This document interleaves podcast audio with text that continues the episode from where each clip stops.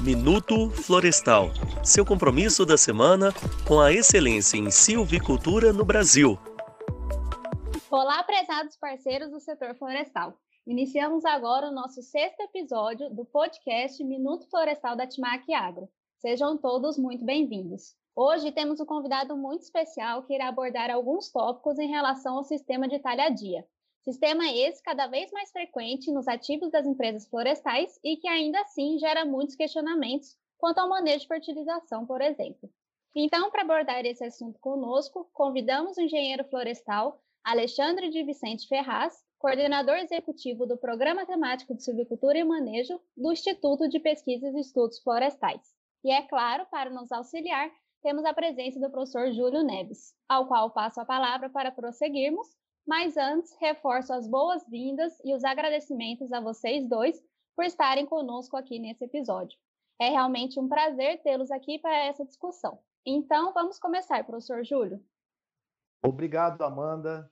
É um grande prazer estar com vocês novamente aqui no sexto episódio da série Minuto Florestal. E hoje temos aqui o Alexandre, doutor Alexandre Ferraz, a quem eu agradeço muito por aceitar o nosso convite para conversar conosco, especialmente sobre o manejo por talhadia. Então, inicialmente, Alexandre, gostaria que você fizesse um breve relato sobre a sua formação e que falasse um pouco também do IPF e do PTSM. Obrigado, professor Júlio. Obrigado, Amanda. Obrigado ao time Timuac pelo convite. Para nós é um prazer poder discutir um pouquinho sobre a nossa silvicultura brasileira. Bom, eu sou engenheiro florestal, formado pela Unesp de Botucatu. Fiz meu mestrado, doutorado e pós-doc na Exalc, né? então tenho uma grande vivência aí nessas duas escolas, né? Em 2006, eu passei a, a compor o, a equipe do PTCM como coordenador, né? Então, o PTCM é o Programa Cooperativo sobre Civicultura e Manejo. Ele foi fundado em maio de 95 para estudar basicamente a prática do cultivo mínimo, né? Sendo aí considerado um dos precursores desse sistema no Brasil. Foi um grande desafio na época, né? Conversando com o professor Leonardo, que é o coordenador científico, então foi um, um período muito interessante, onde esses estudos, né, é, contribuíram significativamente para que essa prática passasse a ser aplicada aí em grandes áreas no Brasil como um todo. O PTSM é um dos programas mais antigos do IPF, junto com o Promab, por exemplo, e desenvolve atualmente pesquisas. Ele ampliou o escopo dele, né, o programa. Então ele atua com pesquisas relacionadas à nutrição e fertilização florestal, parte de viveiros, principalmente em relação à qualidade de mudas para plantio, irrigação pós-plantio,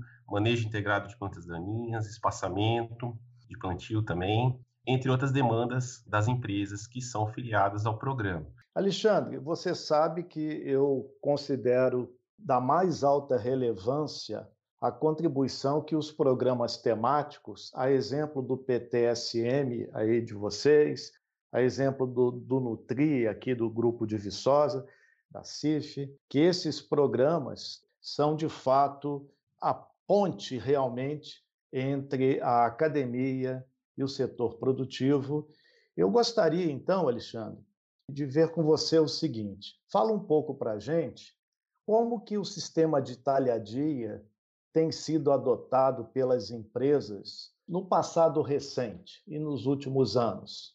Eu também concordo com o senhor que esses programas cooperativos trazem grandes contribuições é, ao setor é, silvicultural do Brasil como um todo, né? Então, em relação ao sistema de talhadia, é uma situação bem curiosa, na verdade, viu, professor? Porque há uma considerável diferença entre os segmentos quanto à adoção do sistema de talhadia. Por exemplo, fizemos um levantamento recente, em 2017, e nós observamos que as empresas que produzem floresta para a produção de carvão, elas conduzem mais de 50% do seu efetivo plantio, né? Comparado, por exemplo, a empresas celulose que conduzem aí em média 10% apenas do seu efetivo plantio.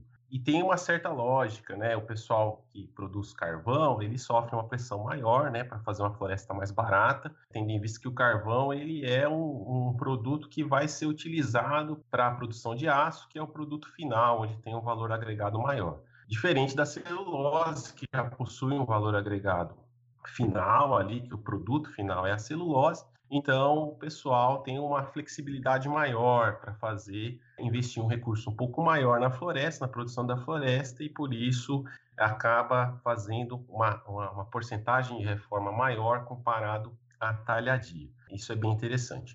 No que diz respeito ao tempo, né, a gente observa também que a talhadia ela é sempre um recurso demandado principalmente em momentos de crise econômica. Por exemplo, em 2008, quando a gente teve aquela bolha imobiliária nos Estados Unidos, é, as empresas tiveram necessidade de reduzir custos, né? E muitas delas acabaram enveredando para a condução de talhadia. Por quê? Porque a talhadia em si tem vários aspectos operacionais que fazem com que a floresta seja mais barata. Por exemplo, né, a gente não precisa fazer preparo de solo, uma vez que o sistema radicular e a cepa já estão presentes no campo, né? Não precisa fazer produção de mudas, não precisa fazer o plantio e a irrigação, então uma série de atividades que deixam de ser realizadas no sistema de talhadia em comparação à reforma. E curiosamente, né, isso é mais uma, uma crença, né, que eu acredito aí como profissional, muito provavelmente a, a talhadia passe a ser mais adotada, principalmente agora, né, a partir desse ano também, tendo em vista a crise que a pandemia né, do Covid-19 vem ocasionando aí em todos os setores econômicos no mundo. Então, com certeza, isso é um ponto que as empresas devem acabar adotando. Acho que uma, um aspecto que eu gostaria de destacar, que é fundamental, professor, como a gente é pego de surpresa nesses momentos de crise, normalmente as empresas têm que tomar uma decisão muito rápida, né, entre fazer reforma ou talhadia, e acabam decidindo pela talhadia pelo custo menor ponto que deve ser é, de atenção é que as empresas têm que tentar buscar, dentro do seu planejamento, a curto prazo, né, muito expedito ali, fazer a melhor talhadia possível, porque aí sim a gente pode ter produtividades tão boas quanto a produtividade alcançada na reforma ou na implantação. Então, isso é um ponto, um aspecto bem importante. Só para vocês terem uma ideia, né, o sistema de talhadia ele pode ser 30%, 40% mais barato comparado à reforma do talhão. Então, esse é um aspecto totalmente é, relevante. Né? E, de forma geral, a gente vê uma certa tendência de, de, que as empresas acabem adotando em maior porcentagem do seu efetivo plantio o uso da talhadia. Por quê? Porque, querendo ou não, o negócio florestal, vamos dizer assim, quem acompanha, por exemplo, o relatório da IBAR pode observar que o custo da floresta cada vez está ficando maior, então a gente tem uma margem de lucro bem baixa, né? Então o risco do negócio é alto. Então, se a gente colocar aí na conta a segunda rotação, ela se paga melhor. Né? Então, o, o silvicultor ele tem condições de manter o negócio com menor risco, considerando a adoção da talhadia também. Mas, lógico, a gente vai acabar discutindo mais à frente que há critérios importantes a serem seguidos para que a gente consiga obter boas produtividades. Alexandre, então, vamos aproveitar, vamos abordar já esses critérios, os critérios que são adotados pela empresa para tomada de decisão quanto a reformar ou fazer a condução das brotações e aproveitando quais seriam os cuidados, né, os pontos centrais em relação a cuidados que devem ser tomados para alcançar boas produtividades da talhadia. Ótimo, professor Júlio. Então, existem alguns critérios, assim, basicamente três, assim, ou quatro, que, que o, o pessoal das empresas adotam para se decidir se uma determinada área vai ser conduzida a talhadia ou se ela vai ser reformada, né? Basicamente, seria a questão da produtividade do ciclo anterior, então vamos considerar que seja um genótipo com boa produtividade e que tenha produzido aí um volume de madeira interessante, já é um critério a, a ser considerado para que ele seja ou não conduzido para talhadia. Um outro aspecto muito importante é a porcentagem de falhas, né, ou taxa de sobrevivência. Na maioria das empresas, esse valor é em torno de 85%, então a gente tem que ter uma sobrevivência de 85% das cepas, né, que elas brotem. E a questão do material genético em si. É, se for um material genético que tem uma certa, vamos dizer assim, estabilidade, não, não, não está ameaçado por pragas e doenças, então você tem condições de mantê-lo no campo por maior tempo. Ao contrário, quando esse material você tem um risco de ocorrência de praga, você tem necessidade de trocá-lo por um outro material mais resistente ou tolerante, né? Então são basicamente esses aspectos. Há outros, né, como raio econômico, enfim, entre outros aspectos que podem ser também adotados, mas basicamente são esses três. Importante aspecto a ser considerado na falha que a gente pode demandar de uma prática muito interessante, que é a compensação de falhas, muitas empresas fazem, e normalmente ela eleva em 10% o volume de madeira produzido no talhão. É lógico, se a gente tiver uma, uma porcentagem de falha acima de, de, de 15%, aí essa por mais que faça compensação, a gente acaba tendo perda de produtividade. Essas falhas não podem ocorrer de forma, em forma de reboleira, porque aí você não tem uma distribuição dos recursos de forma adequada para cada broto né, e cepa que está vivo ali no campo. E é muito interessante também, outro aspecto que deve ser considerado, é que, muito similar a experimentos sobre espaçamento, né, quanto maior a densidade do povoamento, maior é o volume, né, maior número de fustes, né, maior é o volume por hectare. No entanto, a gente acaba perdendo aí o volume médio individual, que é o VMI.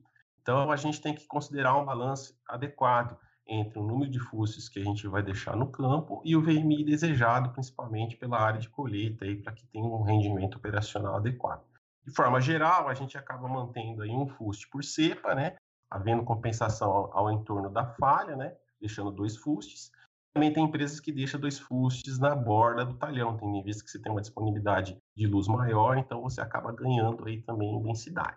Bom, quanto aos critérios para que a gente consiga alcançar aí um, um bom nível de produtividade em talhadia, é importante destacar alguns, como por exemplo, se o genótipo possui boa taxa de brotação, né, então a gente pode fazer um comparativo entre urofila e grandes, por exemplo. Né, a urofila tem uma boa taxa de brotação, o grandes nem tanto. Né, então isso é um fator determinante. A altura de corte, né, durante a colheita ali, do corte raso, é importante que a gente deixe aí uma cepa pelo menos de 10 a 15 centímetros de altura para que ela fique bem exposta e haja material suficiente para que ocorra a brotação. Não acumular resíduos sobre as cepas, né? Porque a gente precisa que essa cepa esteja exposta ao sol para dar início ao processo de brotação e o máximo de cuidado possível no trânsito de máquinas, evitando aí danos às cepas que possa comprometer a taxa de brotação também. Um aspecto importante é o prazo de baldeio da madeira. Né? Então, muitas vezes as empresas colhem a madeira, a madeira fica no campo, principalmente para perder a água e secar, mas se esse prazo for muito longo, as brotações acabam vindo e na hora do arraste você acaba comprometendo muitas brotações prejudicando o seu talhão. Então perceba que a questão da talhadia, dela ser tão produtiva ou quanto a reforma, demanda de vários cuidados que muitas vezes é difícil a gente controlar no campo, considerando a escala, considerando aí a amplitude né, de, de atividades e, e espacializadas aí na, nas fazendas das empresas. Então é bem complicado.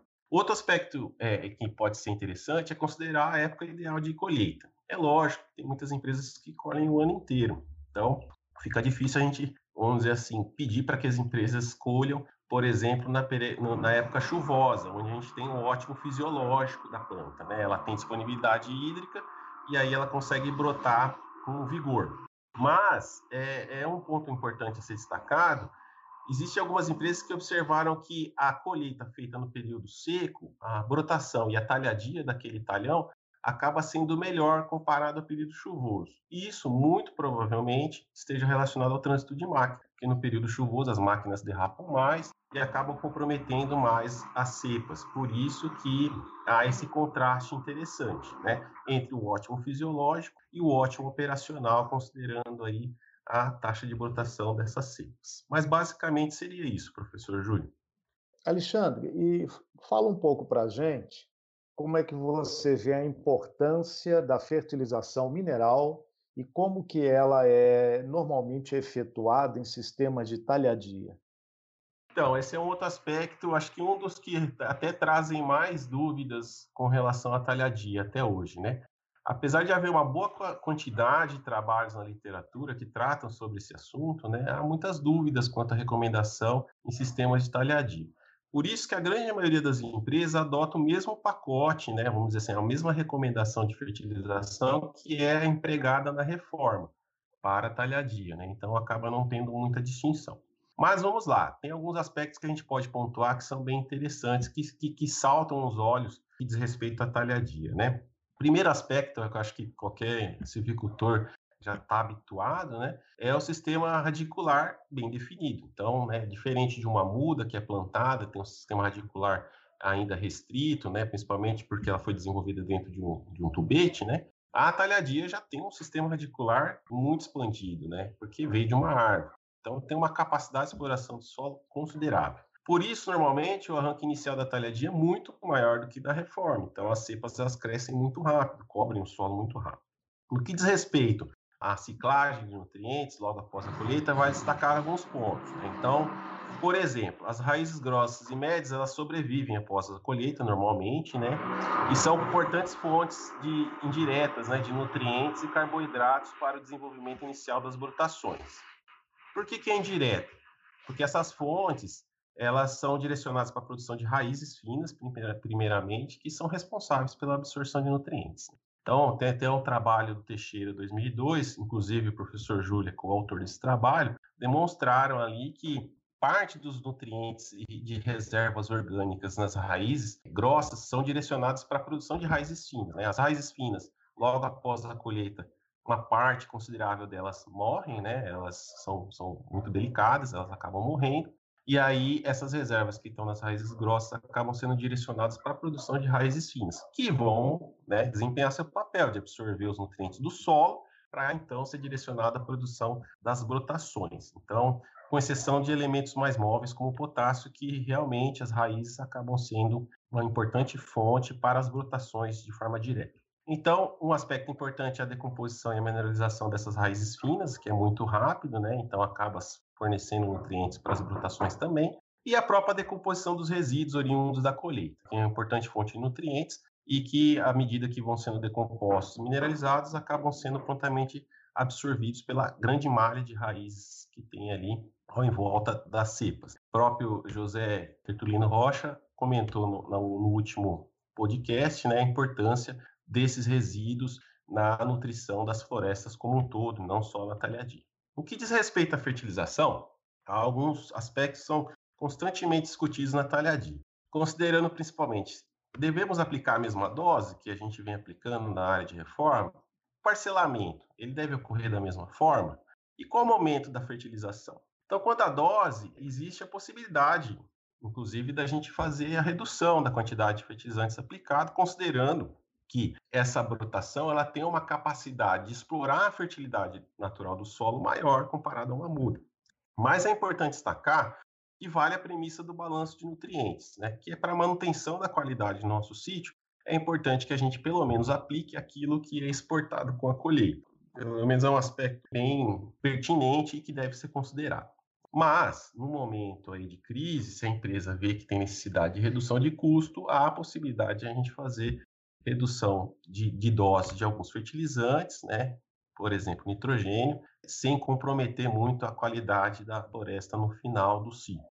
Quanto ao, ao, parcelamento, principalmente em solos profundos e textura média argilosa, é plausível que a gente realize toda a adubação em uma única vez, ou seja, reduzindo custos aí com operações devido ao parcelamento. Uma vez que a gente tem um sistema radicular bem, bem definido, amplo, então o risco de lixiviação ele é bem baixo. Então, é possível sim que a gente faça uma única adubação. Agora, quanto ao momento de fazer a fertilização, esse é um aspecto que eu acho que mais pega em relação à talhadia, vamos dizer assim, porque ela está muito amarrada uma prática, à prática da desbrota. Então, todo mundo sabe que, de forma geral, a gente tem duas práticas bem conceituadas, que é a desbrota precoce e a desbrota tardia. Desbrota precoce, a gente ela é realizada em torno dos seis meses, ou algumas empresas adotam a altura da brotação, de 1 a 2 metros, e a tardia, normalmente de entre 12 e 18 meses, ou quando a brotação está entre 6 e 8 metros de altura.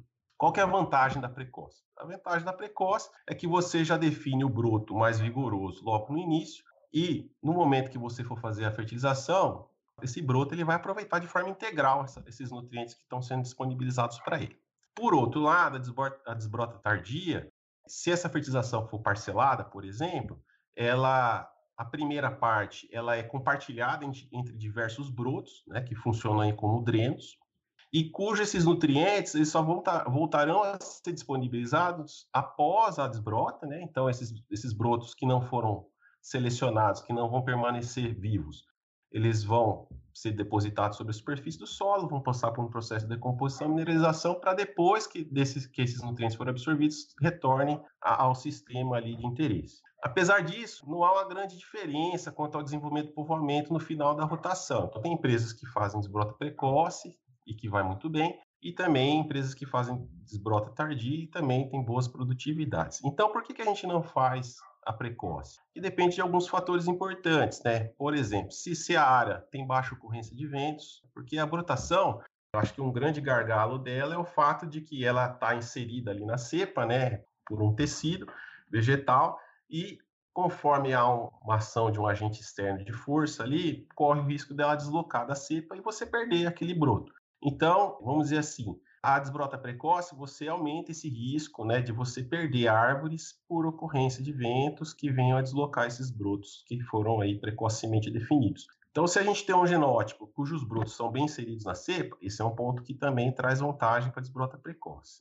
E a gente tem um menor tempo para definir o broto, o broto superior, né? Então, quando você faz a desbrota tardia, você permite que aqueles brotos concorram entre si e, a, e, aí você fica com uma visão mais clara de qual é o broto mais vigoroso, que se desenvolveu muito mais.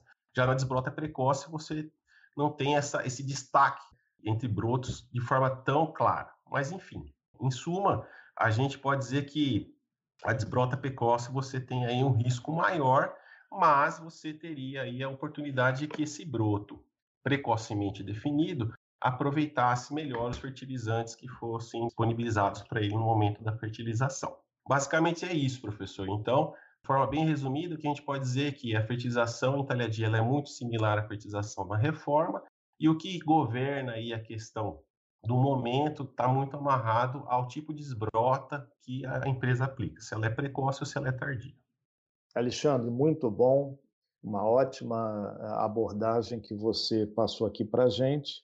E eu perguntaria a você, já que você colocou muito claramente é, o que acontece com as raízes finas logo após o corte da floresta anterior, com a dinâmica de raízes finas, eu perguntaria para você então sobre, com relação ao fósforo, como é que você vê a questão da fertilização fosfatada, qual seria a demanda por esse nutriente, e como que normalmente é efetuada a fertilização fosfatada.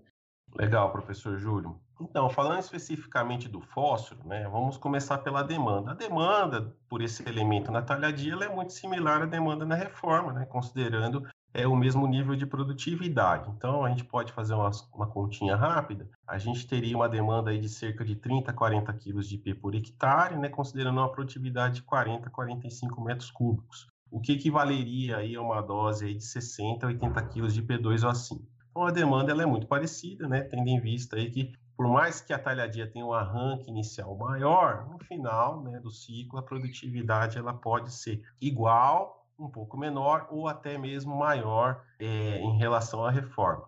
É, até mesmo com uma parceria que nós já desenvolvemos junto à Timac, permitiu que a gente explorasse esses aspectos relacionados à adubação fosfatária. Então, um experimento conduzido inicialmente pelo José Henrique Bazani e em seguida pela Estela Foltran demonstrou que o eucalipto possui estratégias muito interessantes para atender a, de, a sua demanda por P. Entre essas estratégias, por exemplo, né, a exudação de ácidos orgânicos e, e, algumas enzimas, como a própria fosfatase ácida, né, que acabam minerando o solo e disponibilizam o P que até então estava indisponível para as plantas. E além de desenvolver também, o eucalipto tem uma grande capacidade de desenvolver associações micorrízicas, né, que acabam ampliando a sua capacidade de exploração do solo. Por que que gerou, né, é, por que que o grupo acabou estudando esses aspectos? Nós tínhamos um, um experimento com diferentes fontes de fósforo né, aplicadas no solo, né, então, inclusive, estudou até fosfato natural reativo, que é uma fonte que algumas empresas também ainda utilizam e observou que o tratamento controle, onde não fez é, fertilização fosfatada, ele apresentava níveis nutricionais de P que não eram tão baixos, apesar de ter uma produtividade inferior em relação aos outros tratamentos. Então despertou esse interesse, falou, mas como que ele né, tem um nível tão igualitário de, de nutrição, né, de teor de IP na folha, apesar de não ter sido feita a fertilização fosfatada. E foi onde o grupo aí acabou investigando essas estratégias. Outro aspecto importante que a Estela demonstrou, a Estela fez o fracionamento do fósforo no solo, né? Demonstrou que há uma grande importância aí, uma grande contribuição da fração orgânica do P na nutrição do eucalipto. Então, principalmente no tratamento controle que foi sem fertilização. É, onde os níveis de P foram, não foram tão baixos. Isso é um aspecto importante porque ressalta novamente a importância do cultivo mínimo, né? É o que acaba contribuindo com esse processo de ciclagem de nutrientes e principalmente da manutenção da matéria orgânica no solo. Então, esse é um aspecto fundamental. No sistema de talhadia, o que é interessante a gente destacar é que a fertilização fosfatada ela é feita em superfície, né? diferente do que é na reforma. A, fertilização fosfatada na reforma ela é aplicada no momento do, do preparo de solo, né? Em superfície e ficando mais próximo ali do sistema radicular, considerando que o P, de forma geral, tem uma alta afinidade por óxido de ferro e alumínio, né? Então ocorre o risco dele ficar ocluso. Então por isso que a gente acaba, vamos dizer assim, disponibilizando o P na boca da, da planta, né, para que ela possa alimentar desse P de forma mais eficiente. Então, no sistema gente não tem preparo de solo, então a gente acaba aplicando fósforo em superfície. Mas mesmo assim, como a gente tem um sistema radicular bem amplo, bem distribuído, esse fósforo acaba sendo absorvido, né, em grande quantidade, né, e acaba nutrindo aí a floresta de acordo com a sua necessidade. E além disso, né, como a gente tem um sistema onde a conservação da matéria orgânica do solo é considerável, essa matéria orgânica acaba protegendo o fósforo, né, que ele se ligue junto aos óxidos de ferro e alumínio, permitindo que ele fique disponível para a planta por um maior período de tempo. Então, esses são aspectos importantes. E considerando todo esse contexto, por isso que é, essas novas tecnologias que vêm surgindo, como o próprio fertilizante da Timac, entre outras empresas também, que faça com que o fósforo se mantenha protegido e disponível para a planta ao longo do tempo, é interessante, né? E tem que ser investigado melhor no que diz respeito à disponibilidade desse P para a floresta. Por quê? Porque se a gente aplica ele em superfície, se ele já está protegido com algum composto orgânico, enfim, com alguma tecnologia, evite que ele seja fixado no solo, vai com certeza beneficiar a nossa floresta e promover aí boas produtividades. Muito bem, Alexandre.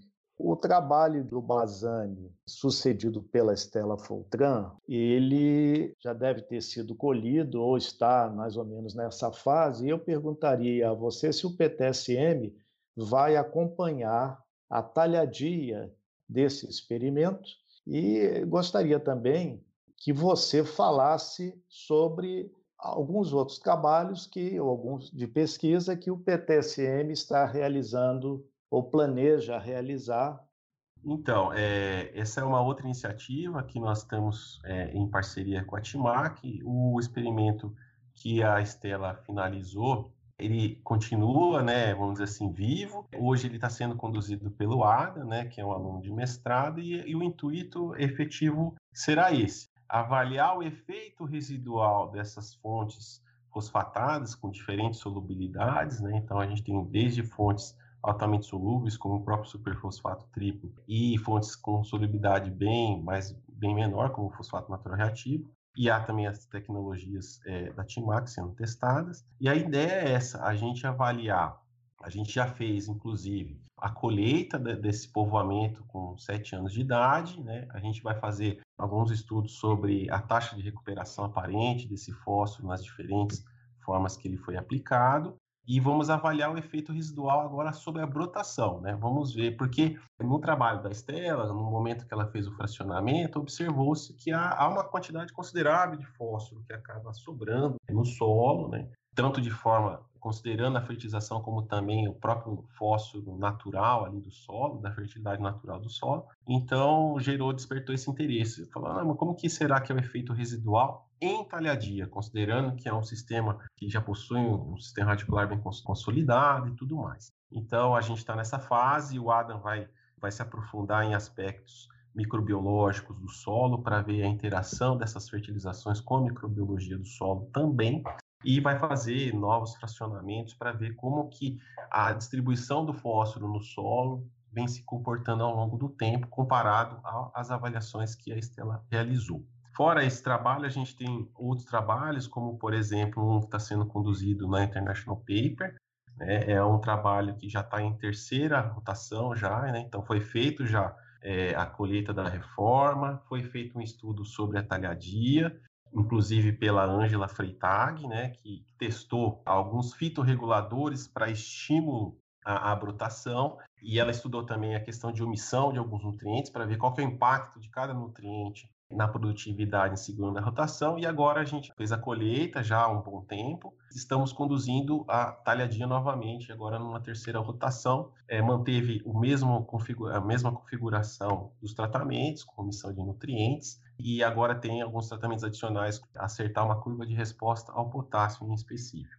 Bom, finalizando, eu queria agradecer novamente a, ao Grupo Timac, ao professor Júlio, deixar claro que a gente acabou discutindo é, é fruto de um esforço do grupo como um todo e de outros pesquisadores, de outros grupos também, então há um grande esforço aí em relação à pesquisa nesse sentido e que espero que continue, todos nós, pessoas acabem enxergando o valor né, das pesquisas, desses trabalhos, porque é o que vem aí é, movimentando né, e melhorando, aprimorando o nosso sistema civicultural e que faz com que o Brasil se mantenha aí como é, um expoente em relação à civicultura. Né? Muito interessante, compartilhando uma experiência muito rápida, eu participei da UF na França há uns dois anos e a maioria dos casos utilizados ali como case, como exemplo, sempre está o Brasil é, em destaque. Então, esse é um aspecto de muito orgulho que eu gostaria de compartilhar com nossos colegas aí, que a gente tem que valorizar bastante.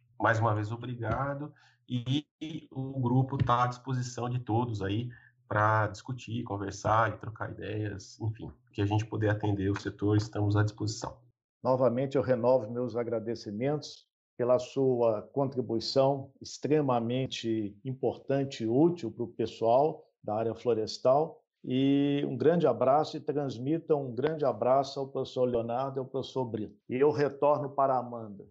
Excelente discussão, professor Júlio e Alexandre. O sistema de talhadia, embora mais frequente nas empresas agora, né, também traz muitas dúvidas e também os, os, critérios de decisão que o Alexandre colocou muito bem em relação a essa prática. E nós da TIMAC temos investido em estudos e desenvolvimento de tecnologias e posicionamentos exclusivos para esse sistema produtivo, com ótimos resultados. E é claro que, nesse contexto, uma instituição íntegra como o PTSM não poderia ficar de fora. Então, nós temos altas expectativas para esse trabalho com o Adam e que uma próxima oportunidade a gente poderá abordar melhor. Então, eu gostaria mais uma vez de agradecer a participação de vocês dois. Foi um bate-papo muito valioso para nós e para os nossos ouvintes, com certeza. Sempre bom falar com vocês, Alexandre, professor Júlio, e aos nossos ouvintes, um forte abraço, obrigada pela participação e até o próximo episódio. Esta é uma produção Timac Agro